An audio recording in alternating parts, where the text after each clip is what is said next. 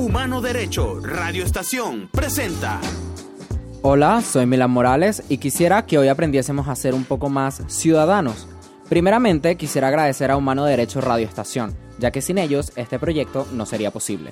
Este podcast es una extensión de mi contenido en redes sociales, donde busco reavivar el derecho y deber de ser ciudadano, haciendo accesible la política al venezolano común, que de una u otra forma se ha alejado de la discusión de lo público.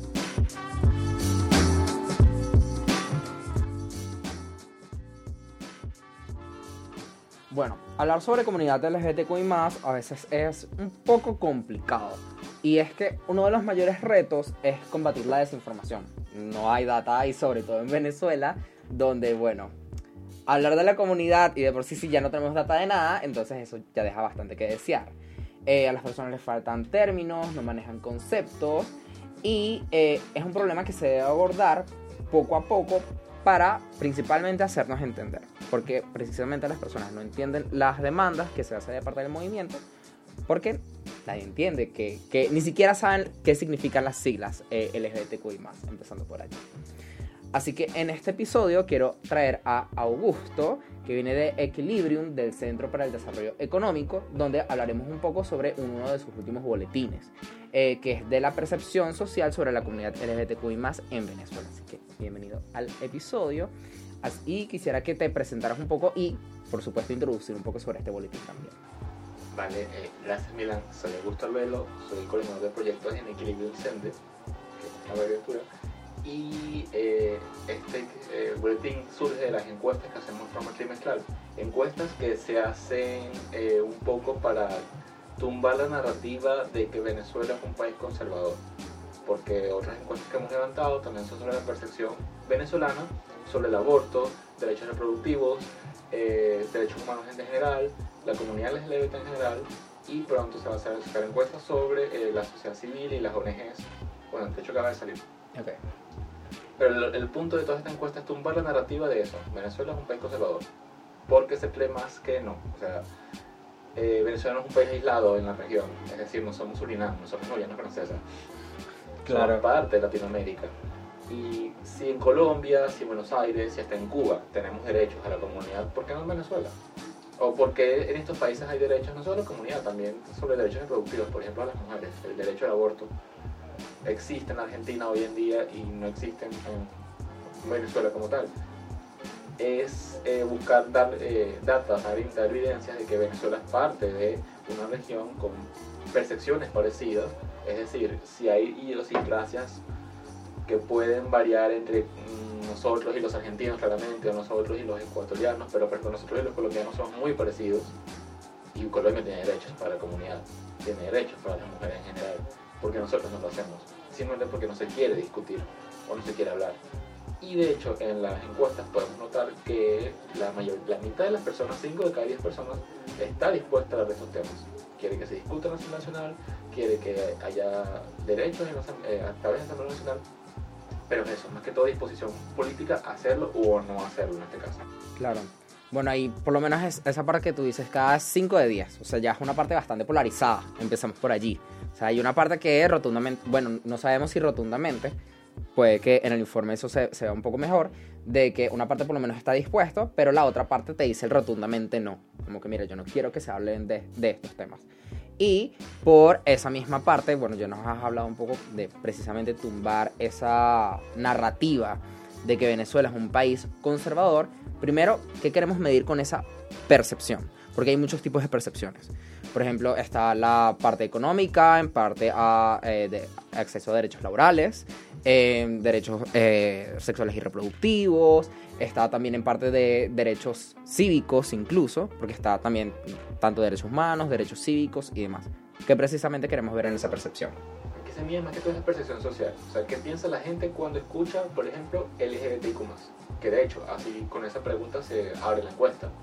Eh, por ejemplo, ahí podemos ver un resultado de que el 82% dice que sí conoce las siglas. O sea, 8 de cada 10 personas conocen las siglas. Pero cuando uno indaga más en esa respuesta, que hicieron preguntas subsecuentes a eso, se da cuenta que lo que la gente conoce de las siglas es referente a hombres gay o hombres amanerados. No relaciona las siglas con, por ejemplo, transexuales, eh, no binarios, queers, e incluso muchos no lo reconocen como, como personas lesbianas. Simplemente su pensamiento directo es, ah, ok, los LGBT y los gays. Y es como que, bueno, ese es el, no sé, el 10% de todo el espectro de la, de la comunidad. Claro. Claro, no, o sea, de hecho tengo el informe aquí mismo y sí, efectivamente, o sea, por lo menos una de, de las poblaciones como menos visibilizadas y que incluso es las que sufren más como que, mira, tengo menos disposición a contratar a tal persona o que tiene como más estigmas también, porque ya veremos eso en el episodio que hay cierta pa- parte en que vienen de estigmas en cuanto a eh, puestos de trabajo, son personas trans, ¿no?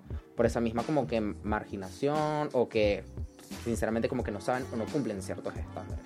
Sí, de hecho se percibe que los más discriminados de manera rotunda son las personas trans. Y por mucho, un 70% considera que las personas trans son los más discriminados de todo el espectro.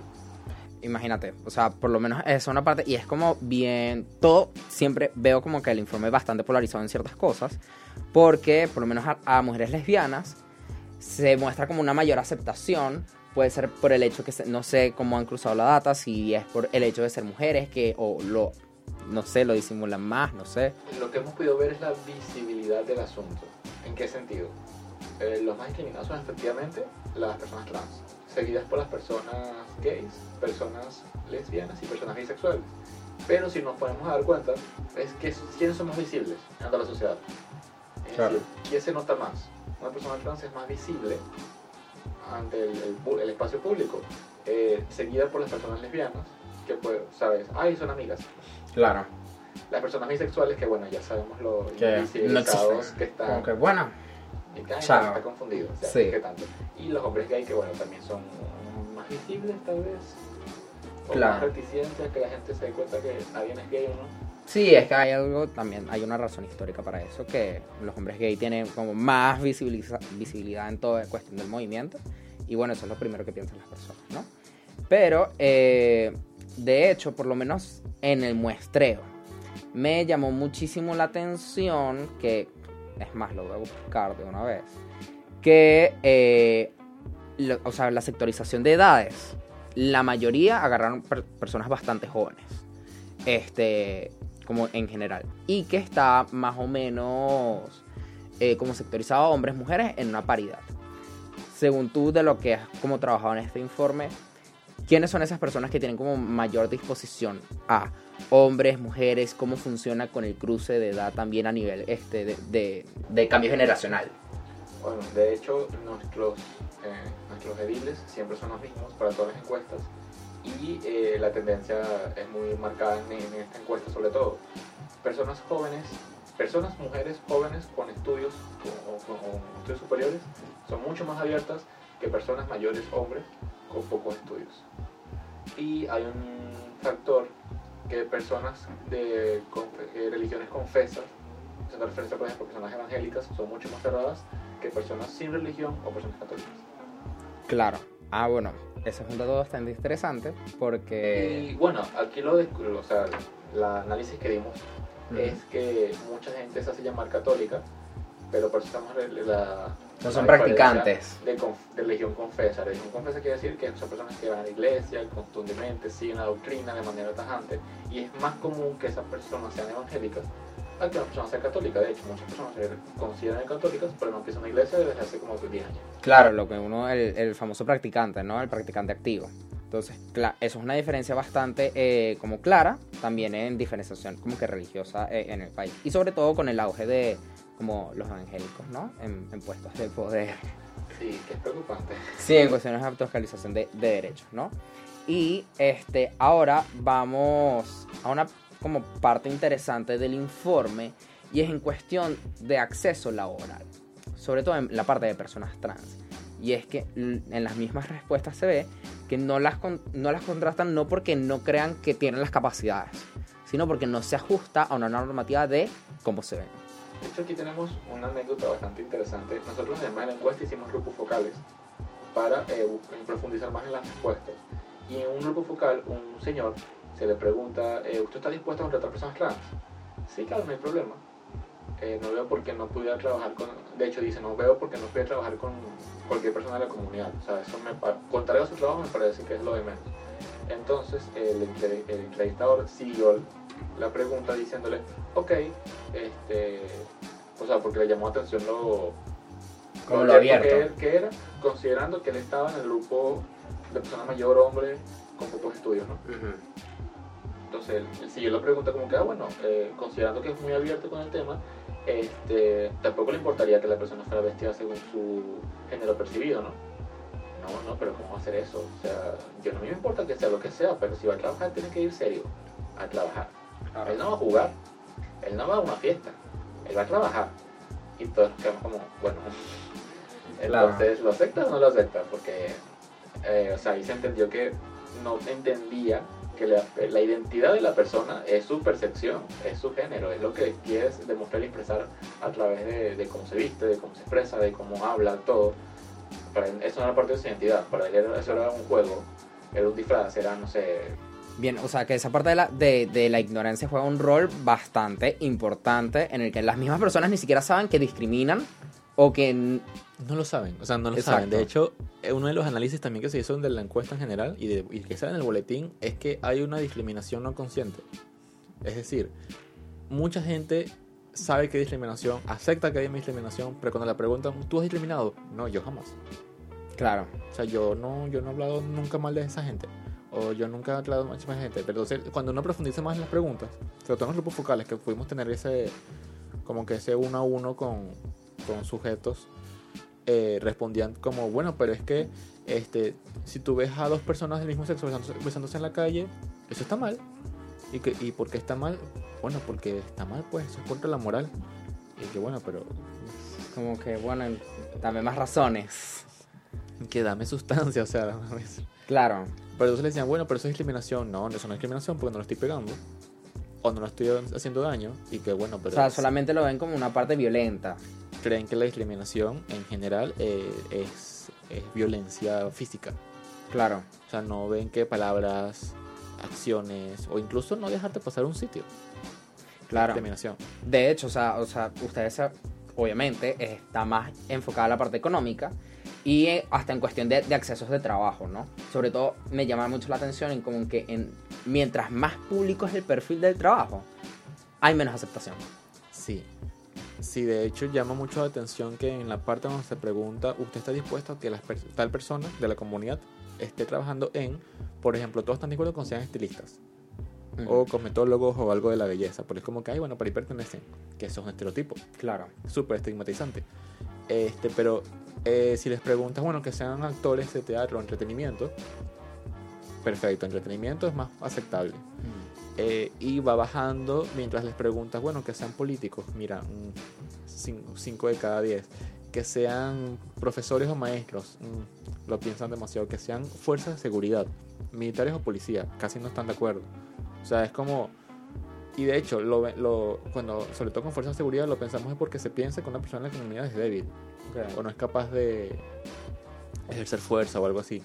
Más que otro tipo de estigma se va por el hecho de que no, pero una persona gay no va a estar metiendo presa a nadie, o sea, no tiene la fuerza para eso. Es como, Claro, no, de hecho, este, en el mismo informe lo ponen como separado eh, personas gays, lesbianas, bisexuales, etcétera, y las personas trans en otro apartado. Y los puntos decaen más de 10% Sí, en, sí. en cada apartado. en todo la, la tendencia de toda la encuesta, que de hecho por eso se dividió de esa forma, por orientación sexual e identidad de género. E identidad de género siempre, siempre es la más estigmatizada, la más discriminada, eh, la que tiene peores condiciones en todos los sentidos. De hecho, es preocupa y es muy bastante grave porque o sea, eso es lo que es un llamado de atención a todos los activistas y todas las organizaciones de la comunidad de que miren, el esfuerzo es con las personas trans, Claro, porque son literalmente el grupo más marginado en todos los sentidos. por supuesto. Y, o sea, por lo menos en, en la parte, explicaste un poco como lo de los policías y esa parte de estigmatización en cuanto a debilidad. Este, y también relacionado a militar. Pero en la parte por lo menos de este, maestros, profesores universitarios y cargos políticos. Y la parte de cargos políticos me llama mucho la atención porque obviamente Tamara está como de candidata a las primarias. Este, y quisiera saber, o sea, de los encuestados, ¿qué fue lo que dijeron? ¿Por qué no quieren a alguien, una persona trans o una persona LGBTQ en general, como representando en esos mismos cargos públicos? La pre- las- o sea, las respuestas enfocadas allí nunca fueron coherentes. Okay. O sea, porque eran lo mismo. No, la moral, no, es que eso no está bien. O eso nunca ha sido así. O incluso una mujer nunca ha sido presidente. ok. Y es como, bueno, pero ajá, dame. O sea, hay otra vez. más de un sesgo sobre... Sí, sí. Ok. O sea, ya vemos cuestiones de género, este, que es como más ambientado a cuestiones sobre mujeres, y obviamente que hay una transversalidad, ¿no? Eh, claro, claro. en aquí la- el tema de interseccionalidad se mete de lleno porque es como, si no eres un hombre blanco militar, no te quiero el presidente. Claro, Y que, mira, por que, supuesto. Claro, responde a la tradición que tenemos como país, se puede decir tal vez. Claro. No, o sea, por este, toda esta información es como bastante eh, importante, por lo menos en la parte de esa moral y las buenas costumbres, que tanto enmarca el venezolano y que, pero no le enmarca. Pero es que nadie sabe explicar eso. O sea, es como moral y buenas costumbres. Y ok, lo pero allá. explícame eso. Claro, ¿Qué es moral y buenas costumbres? claro. O sea, por lo Para menos, ti. en esos grupos focales, este, sabemos ya, este, hombres eh, que no tienen suficientes estudios, Eh, mayor de 60 años, en 40 en adelante más que todo. Ok, may- mayor en adelanto, por lo menos. Este, no sé, las entrevistas como más significativas, por lo menos de este señor que no sabe que está discriminando en primer lugar, que es como que más el comportamiento que, que has visto. También, este, si hay algún componente racial, eso me llamaría la, la- la atención saber. Eh, sí, de hecho hay una pregunta donde es disposición a contratar y se ponen a las personas de la comunidad, pero con muchos grupos que son considerados marginados. Personas negras, personas indígenas con discapacidad, incluso personas que fueron presidiadas en un momento. Y podemos ver que, por ejemplo, llama mucho la atención y alarma el hecho de que un 10% de personas dijo que no contratarían a una persona negra. ¿Qué? Estamos hablando de personas en Venezuela, Claro, de todo el país. Es como, ¿en qué país vives? Por supuesto. Hay como más, este, más, más aislamiento social. Sí, y llama mucho la atención porque ese, ese, ese, ¿cómo lo diría? Ese reglón se incluyó, fue como para poner contraste con los otros. Ok, O sea, no, no estaba enfocado para determinar eso, pero cuando vimos que era 10% nos quedamos como que, epa, esperamos que esto fuera casi, no sé, 1%, ¿sabes? Porque nunca vamos al 100% con algo. claro. Pero estamos hablando de que 10% de la muestra, o sea, 100 personas, 120 personas consideran que no contratarían a una persona de color. Claro, es un número importante. Eso dice bastante. Exacto. Eso dice bastante de tam- este no solamente de ay bueno, no quiero. Yo creo que es algo más de que las mismas personas construyen perfiles que sean aceptados socialmente para en este caso realizar ciertas actividades económicas, ¿no? Desconociendo que también de hecho, eso lo vi hace un par de meses, este el expresidente de este una de las comisiones económicas de la Unión Europea precisamente estaba diciendo, creo que es de Suecia, de Suecia está diciendo como que, mira, mientras más personas LGBT y Q tú contrates, eso significa también más, más ganancias para ti, ¿no? Es un mercado más Claro. grande, es una fuerza laboral mayor, o sea, también cuáles son esas razones detrás, porque no quieres porque no quieres y ya. Es que hablando de ese tema, tanto con personas de la comunidad como mujeres en países que las mujeres no tienen acceso al, trabajo, estás evitando que un grupo de tu población grande no trabaje. Y si un grupo de tu población no trabaja, claramente eso afecta el ITEM de tu país. O sea, es algo así de sencillo. O sea, si tienes un grupo, vamos a, vamos a, vamos a decirlo más pequeño. Tu país son de un millón de personas. Y de los cuales solo dejas trabajar a 500 mil. Claramente 500 mil van a ser una carga para tu país. Claro, Porque no están trabajando. No los, siquiera porque no, no puedan, porque no, les- no los dejas. exactamente. Entonces, ¿cuál es la lógica detrás de eso? Claro, y, y además de que están también los impedimentos a después subsidios del propio Estado que, a ver, si se los dan o no, bueno, ya veremos también por esa parte. Que de hecho sí hay bastantes informes relacionando el hecho de que los países con mayor apertura a la comunidad también son los países más prósperos en general. Claro, Islandia, por ejemplo. Todos los escandinavos en su mayoría. Sí, digamos que sí. Este, por lo menos también quisiera saber este, que en ese estigma para realizar ciertos oficios, ¿no? Sabemos una disposición a trabajar. Pero, ¿qué más impedimentos pudiste ver como que en las encuestas? Porque, por lo menos, ya que sé más de la parte laboral, están de si los dejas acceder a ciertos derechos laborales, eh, por ejemplo, no sé, cesta tickets, este, bonos de transporte, demás, o si hay otros impedimentos de que hay alguien encima capaz diciendo renuncia o no trabaja en esta área. Aquí es donde entra la interseccionalidad. Porque, ¿qué sucede? Eh, muchos alegaban el hecho de que, bueno, es que las personas de la comunidad no estudian o no están preparadas para ciertos trabajos. Que primero eso es un estigma.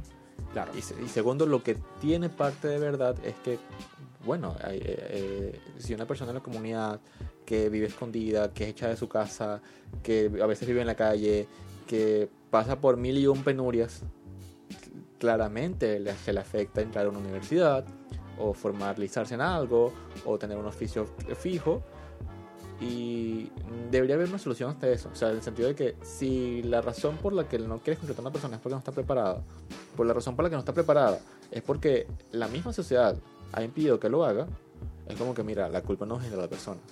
Claro. O sea, es, es que también ahí es una cuestión de entendimiento como más estructural, ¿no? Que obviamente no se tiene.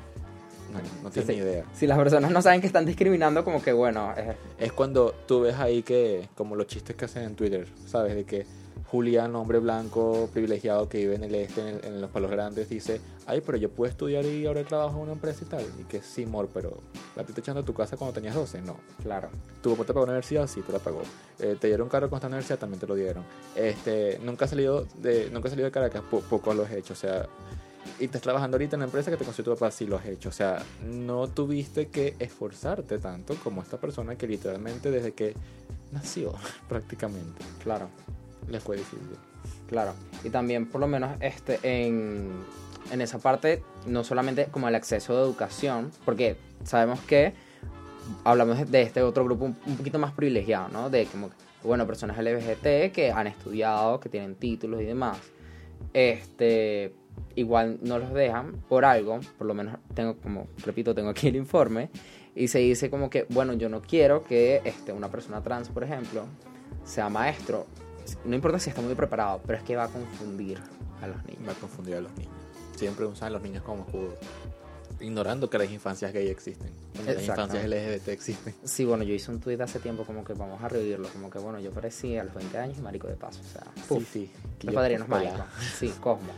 Este, pero o sea, por lo menos esa parte de eh, las mismas personas como que mira, yo no tampoco estoy dispuesto a más exposición.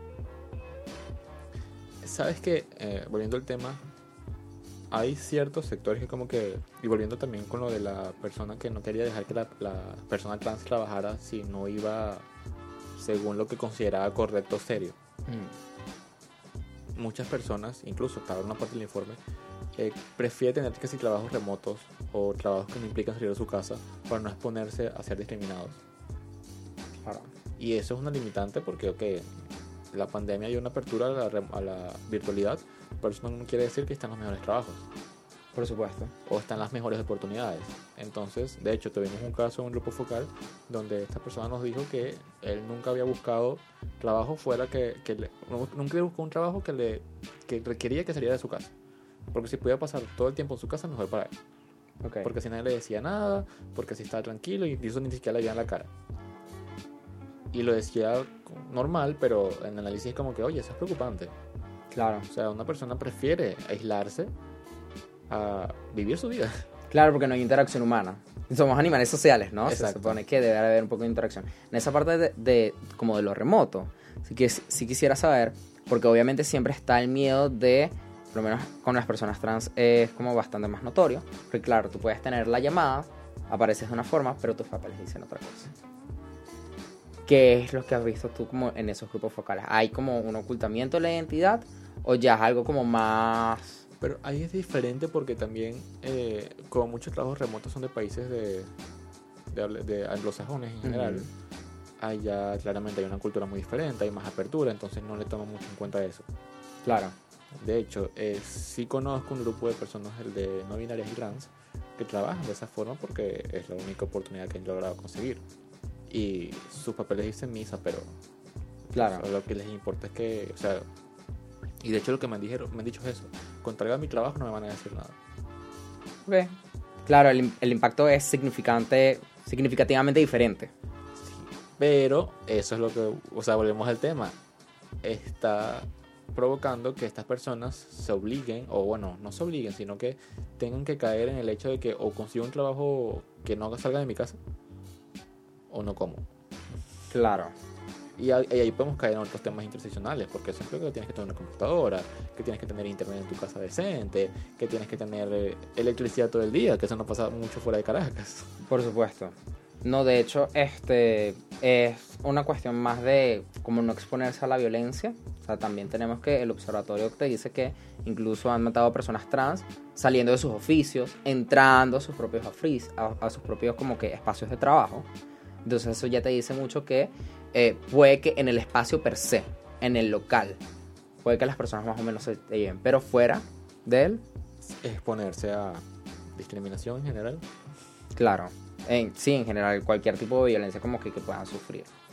Este, y en la parte de eh, que, que han visto ustedes también si hay, porque puede estar la disposición, pero realmente hay una concientización de los que están dispuestos a contratar, o sea, tienen como que esa disposición o están capacitados en materia LGBT. Ahí es el tema. De hecho, eso es una opinión muy personal, no de, la, de los análisis. Yo considero que más que con que país conservador es país ignorante. Ok. O sea, el- el- lo vemos con la primera pregunta. Sí, conozco el LGBT, pero conozco la G. Por supuesto. Entonces, claramente, no conoces o puedes haber oído que es una persona trans, pero, ay, sí, los Transform, o los Transformers, o Optimus Prime. O sea, ¿sabes? Claro, los chistes de mal gusto. No, pero los dicen muy en serio porque no tienen ni idea, ¿sabes? Ok. O sea, no- gente que no sabe la diferencia entre sexo y género, por ejemplo. Por supuesto. Creo que ya, o sea, Y ya estamos en un punto ya- donde, mira, eso creo que ya es de maternal incluso. o Creo sea. que ya pasamos o- a otro punto de la conversación. Por Sí, sí. supuesto. Entonces, yo digo eso, o sea, es más ignorancia en general, y en el sentido de que yo te puedo asegurar que si una persona súper discriminatoria, tú la pones en un salón de clase, por ejemplo, de Prisma, a, a escuchar a gente hablando de su vida, de que mira, yo existo, yo estoy aquí, yo he hecho esto en mi vida, yo trabajo aquí, yo tal y tal y tal, va a entender, ah, ok, o sea, no, esto no es una mentira que veo en redes sociales. O esto no es una ideología, como dicen, la ideología de género, sino es como que esto es gente que está viviendo o tratando de vivir su vida. Claro. Y eso cambiaría un poco también las percepciones de todo. Pero ahora un espacio publicitario. Además de este podcast, puedes encontrar más de mi contenido en TikTok, Instagram y Twitter. Solo búscame como arroba wokemilan en todas las redes sociales. Estaré hablando de política, ciudadanía y activismo. Tal vez, algunas veces, estaré hablando de mis propias experiencias de vida con las cuales te puedas sentir representado. Podrás escucharme cada jueves a las 3 de la tarde, hora Caracas, Venezuela, a través de Apple Podcast, Google Podcast, Spotify y YouTube. Ahora volvemos con el episodio. Sí, de- o sea, por lo menos la parte de, de capacitaciones laborales, ahora que fuimos a, este pequeño foro de, entre activistas que tuvimos con la Embajada Argentina este, esta semana pasada, este, una de, las cuestiones que decían también, pero ya como más política de Estado que eso debe ser una política pública, por supuesto, y a, a- a partes privadas debe ser como incentivos, de que hay una fuerte capacitación en materia. O sea, por lo menos tú como has visto realmente si esa, porque puede, puede no haber disposición, como puede haber disposición, pero esas capacitaciones realmente podrían funcionar. Porque una cuestión es de que yo no quiero escuchar y no lo quiero aplicar. Pero es donde, ahí es donde yo digo que el Estado tiene que actuar como Estado. ¿En qué sentido? Si tú vas a hacer una política pública, aquí suponiendo que vivimos un país normal, decente, que va a hacer una política Democrático. pública en pro a, a la comunidad, si tú haces una política pública para que, por ejemplo, los policías no discriminen a diestra y siniestra a cualquier persona que no sea hetero- heteronormativa, y el policía te dice, no es que a mí no me interesa eso porque yo no considero eso moral, no puedes ejercer. O te formas o te capacitas y haces las cosas como son o no, o no ejerces. Que así es como funcionan los estados. Claro. Bueno, los estados. pues. Lo- los, sí, sí, estados con garantías de derecho. Exacto, porque es como, es lo mismo que alguien, que un policía te diga, mira, aquí está, no sé, aquí está la ley que dice que no puedes hacer abuso de poder. No, pero a mí no me importa eso porque yo quiero, yo quiero hacer uso de mi poder. Bueno, estás incumpliendo la ley, o sea, no te voy a dejar hacer eso, así de sencillo, ¿sabes? Claro. Entonces, este, por lo menos, este, en todo esto, eh, sí, estoy saltando de punto a punto, pero bueno, este, ustedes midieron la percepción. Pero me, claro, nos, ya nos explicaste que es que las mismas personas no saben discriminar, pero también hay personas que están conscientes de que están discriminando y lo hacen de igual forma. No, claro. No sé si eso se vio reflejado con cierto número en los, en los encuestados. Sí, de hecho las personas evangélicas son los que son conscientemente discriminadores. Porque Ok. claramente estas prácticas no van acorde a su doctrina. Por supuesto. Pero es una conversación tan vacía, o sea, no se profundizó más a ella porque era como que, mira, es que me saques un versículo de un libro que fue escrito hace 3.000 años, o sea, de verdad no, no me sustenta eso el hecho de que seas una mala persona. Claro, o sea, no hay un punto realmente sustentable en específico que te diga esto. Pero, o sea, por lo menos en esa parte de discriminación, porque siempre hay como más este, disposición a te voy a discriminarte de forma como laboral o te voy a discriminar de forma ya violencia física, este, violencia psicológica, o sea, también en esas partes que pudieron ver en, el, eh, en, De en hecho, las muestras. en el grupo focal que fue para personas de la comunidad, se evidenció que existe más violencia, no, sí, existe más violencia psicológica y verbal que violencia física. Ok. Claro, sí hay violencia física, no se está negando, hay mucha violencia física, pero por suerte no es tanta. O sea, Ok. Es más lo que la gente grita y dice que lo que actúa como tal. Claro, pero eso también afecta. Claro, eso es súper grave. Y bueno, lo podemos ver en cualquier momento conocer a la calle y estar a la mano. Claro. Eh, y también como que resguardarse un poco, ¿no? Este, porque, bueno, en el episodio pasado también que hablamos como que un poco con el observatorio venezolano de violencia LGBTQI+, de que esa violencia psicológica realmente tiene eh, impacto a el nivel de aislamiento y eso también significa una, por lo menos en este caso, una regresión, este, con todo lo que tiene Venezuela encima, una regresión económica porque es, un- digamos, es un incentivo a media. Eh, hay, bueno, las remesas que llegan del exterior, los pocos que pueden trabajar de remoto, pero no hay un incentivo más allá. O sea, eso se queda allí como que, bueno, este, mi cliente gringo me manda 100 dólares por PayPal, voy a hacer mis cambios a bolívares, y eso fue todo el incentivo que hice a la economía, porque nadie me quiere contratar por tal cosa. Exacto, y bueno, le dices, mi aporte a la economía y es como que, bueno, ¿qué diste? Sí, exacto. Tres bolívares cuando cambiaste en el Banco de Venezuela. Exactamente, entonces todo queda como que a medias, no, no queda realmente completo. No hay inserción laboral correcta. O sea, no existe para la comunidad una inserción laboral que realmente permita decir somos un grupo que apoya la economía. Y no porque no queramos, es que no nos dejan. Por O supuesto. sea, así de sencillo, no nos permiten. De hecho, yo me considero una persona full privilegiada en todos los sentidos, eh, porque puedo estar en un espacio de trabajo que no tiene ningún problema con quién soy y lo que hago. Claro, Pero sé que eso no es la normalidad. por supuesto. O sea, sé que las empresas más comunes de Venezuela y no van a permitir que una persona sea abiertamente homosexual, que ponga una bandera de la comunidad en la puerta de la oficina casi cada, cada día. Claro, es que eso, por lo menos lo- los programas de, de inserción laboral, o sea, son complejos, por supuesto, pero tiene como ciertas bases.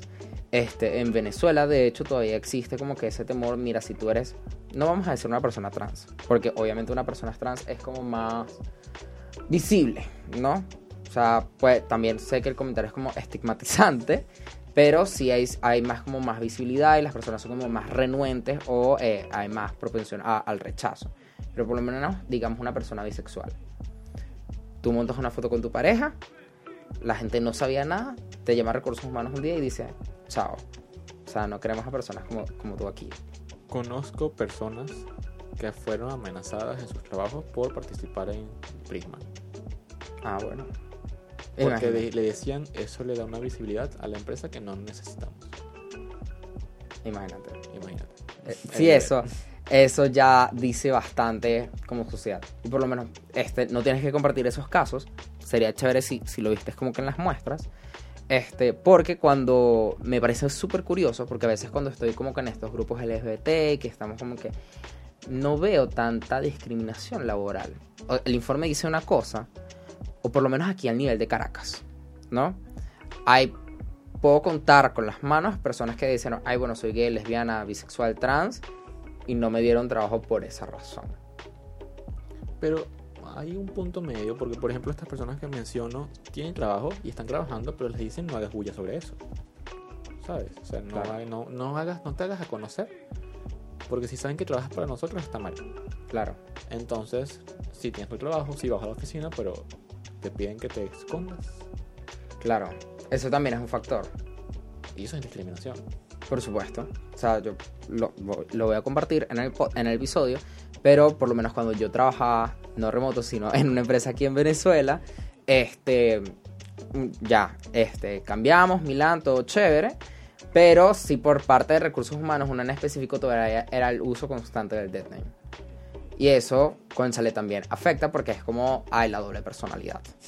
De tus compañeros de trabajo te dicen de una forma, hasta tu jefe te dice de una forma, todo chévere, pero ah, recursos humanos te trata de una manera. Eso también es como que el mismo impedimento. Y no es que eh, explícitamente decía vete o no lo expongas o no lo digas, pero sí era una cuestión de eh, vamos a tratarte de esta forma como para que le bajes. Sí, exacto. Es como que vamos a vamos a reducir tu personalidad a lo más mínimo. Exacto. Y que sabe cierto artículo de la Constitución que habla sobre el libre desarrollo de la Libre personalidad. desarrollo de la personalidad. Bueno, a ellos no les interesa. Exacto. Lo dejan allí, lo dejan allí. O sea, y en esta parte como que de la discriminación, eh, en todo como este mercado laboral, sí me interesa mucho la parte de eh, el mismo, los, como el lugar de la belleza, ¿no? Y como la asociación. Y lo veo como mucho una, no sé si lo vieron como en el informe o hablaron de ese concepto en específico, pero una feminización. O sea, me explico. Eh, de que las personas LGBTI como, y demás se las asocia más a roles femeninos, esa feminización, que e incluso apartarlos de allí. No digo masculinizarlos, pero sí como disasociarlos un poquito. Sí, de hecho, en la pregunta sobre el conocimiento, ¿sabes qué? O sea, en la base de datos tenés un Excel con muchas palabras. Claro, y no lo que hace es sintetizar. Pero lo que yo llegué a leer, entre las más de mil respuestas, eran eh, hombre femenino, eh, hombre no masculino, este, amanerado, se creen mujeres, ¿sabes? Entonces era como eso, el sur- la realidad iba en el sentido de que incluso tiene su lado muy misógino, o sea, entre más cercano estés a la feminidad, a la mujer, te considero menos. Ok. Y ahí por lo menos hay algún como un nexo entre ese mismo en que el mayor rango de aceptación venga por mujeres más estudiadas, más jóvenes. Sí, es muy probable.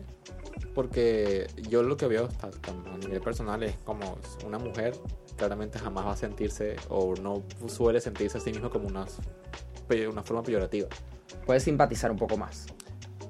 Mm, Yo no diría simpatizar en general, sino que es cosa de hombres ver a la mujer como algo malo. Claro. La mujer es, es como que, oye, soy, un- soy yo, o sea, soy yo una mujer, ya, listo. Claro. Si es una persona femenina no me importa.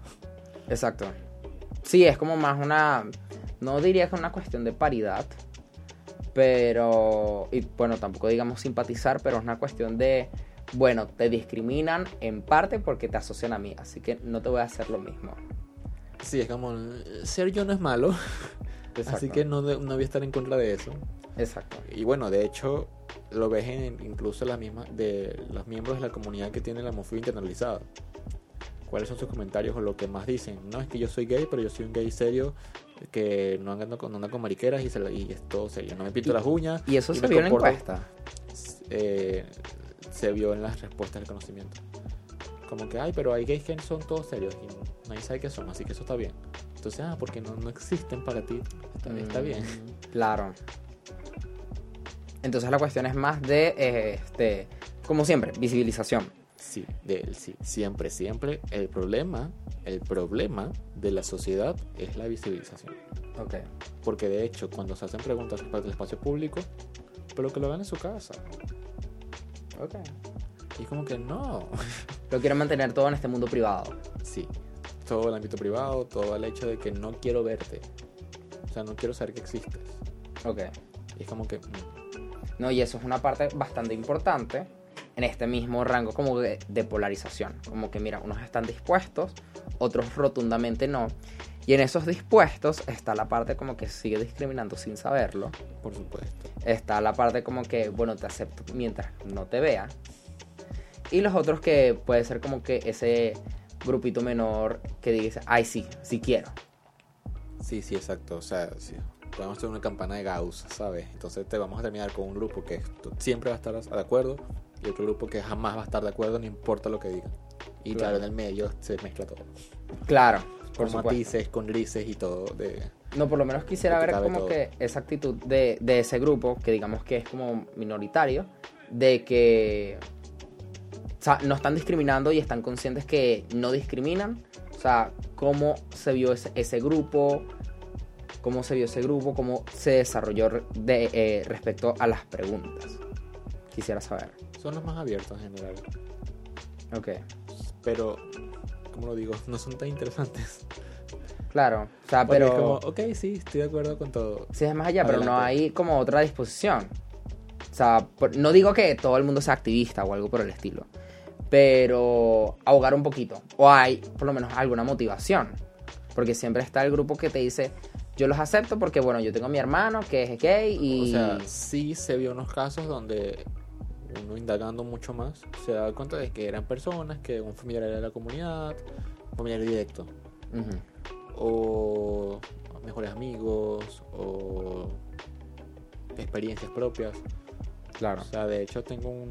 Esto es una historia de una chica que vivió como unos, unos amigos, familiares, no me acuerdo qué era la relación que tenían, fueron desalojados de su casa por ser de la comunidad. Ok. Y eso le impactó tanto que se volvió súper aliada. Ujú, Tipo, oye, qué chingo que alguien por ser lo, tratan de esa forma. Entonces ahí se pudieron ubicar ese tipo de personas. Claro, que no son de pero... la comunidad, pero sí son abocadas a... Ok. Pero eso también dice de que las personas no buscan la información, sino que tienen, necesitan como un caso este, más o menos directo. Pues tiene que ver con la realidad propia. O sea, en el sentido de que si no lo vives, no lo, no lo experimentas, no lo sientes. Claro. Pero, o sea, digo realmente en eso porque se supone que las sociedades deben tener, si tú tienes la disposición, se supone que te informas, tú buscas. Eso es muy idealista. Eh, será un poco idealista, pero eh, se supone, ¿no? Se supone que eso es lo que deberíamos hacer. No, claro, y de hecho por eso los activistas hacen el hecho de que, bueno, tú te- no te quieres informar y bueno, yo te voy a informar. Yo creo. Que tú no, te- tú no me quieres ver, yo te voy a hacer que me veas. Claro, y está en esa cuestión de, bueno, ¿será que te veo? Eh, el ruido este, hasta La que bulla, moleste. la bulla. La bulla hasta que moleste. Sí, bueno, este, discutir todo este informe fue eh, bastante agradable, la verdad, porque es, o sea, cuando hablamos de temas de visibilización, hablamos mucho de estigmas, de discriminación, a veces las personas no estamos como muy conscientes de, ahí hablamos de discriminación, pero háblame de algo de más concreto. Siempre tengo esos comentarios. ¿Discriminación de qué tipo? O sea, ya sabemos que la discriminación física está, pero no es tanta. Pero ya lo hablamos como que, mira, las mismas personas trans por cuestiones de resguardar su seguridad en, en otros espacios, prefiere buscarse un trabajo remoto. O este, de personas a las que les dicen como que, mira, sabemos que eres de la comunidad, pero no lo expreses porque vas a dañar nuestra imagen pública. O porque no queremos que confundas a los niños. O porque no nos representas, digamos, o sea, en- hablando ya en espacios como de seguridad, este, política y demás. Entonces, bueno, este, como esos comentarios finales, realmente me agradó eh, hablar de todo esto en el episodio de hoy, porque es un elemento para educarnos, ¿no? Es como para decir, bueno, nuestra sociedad no es tan conservadora, solo Sin le falta, le falta información. Sí, la, igno- la ignorancia, ¿no? También es un poco intencional esa ignorancia, diría yo. Sí, claramente. Sí, bueno. Entonces, nada, este episodio, saben que se lo pueden poner a otras personas que no sean activistas, que no sean de la comunidad. La idea es tener la mayor exposición posible a otras audiencias. también. Y que pueden tener datos. Ahora sí tenemos Los datos. Ahora tienen los, papeles en la mano. Tenemos Vaya, papeles en la mano. tienen los papeles en la mano. Cuando pregunten y que, bueno, pero es que no hay discriminación. Sí, hay, mira, aquí está. Sí, ahí- aquí está. Así que bueno, les voy a dejar el link del boletín de Equilibrium Sende abajo en la descripción de este episodio. Recuerden que pueden escuchar en Apple Podcast, Google Podcast, Spotify. Ahora también estamos en YouTube. Así que bueno, estén muy pendientes. Augusto, si también te quieres promocionar en redes sociales. Me pueden seguir en Instagram, Augusto Citizen. Mi Twitter nunca lo doy. Y pueden seguir las redes de Equilibrium, Equilibrium Sende en todos lados. Bueno, en nuestra página web tenemos publicados todos los informes, encuestas y investigaciones que hemos hecho. Excelente. Y pss, de verdad que vayan a verlos porque en este país necesitamos data. Hay algunas organizaciones que nos la están dando y es muy necesario. Así que bueno, recuerden darle me gusta, comentar, compartir el episodio y nos vemos la semana que viene. Bye.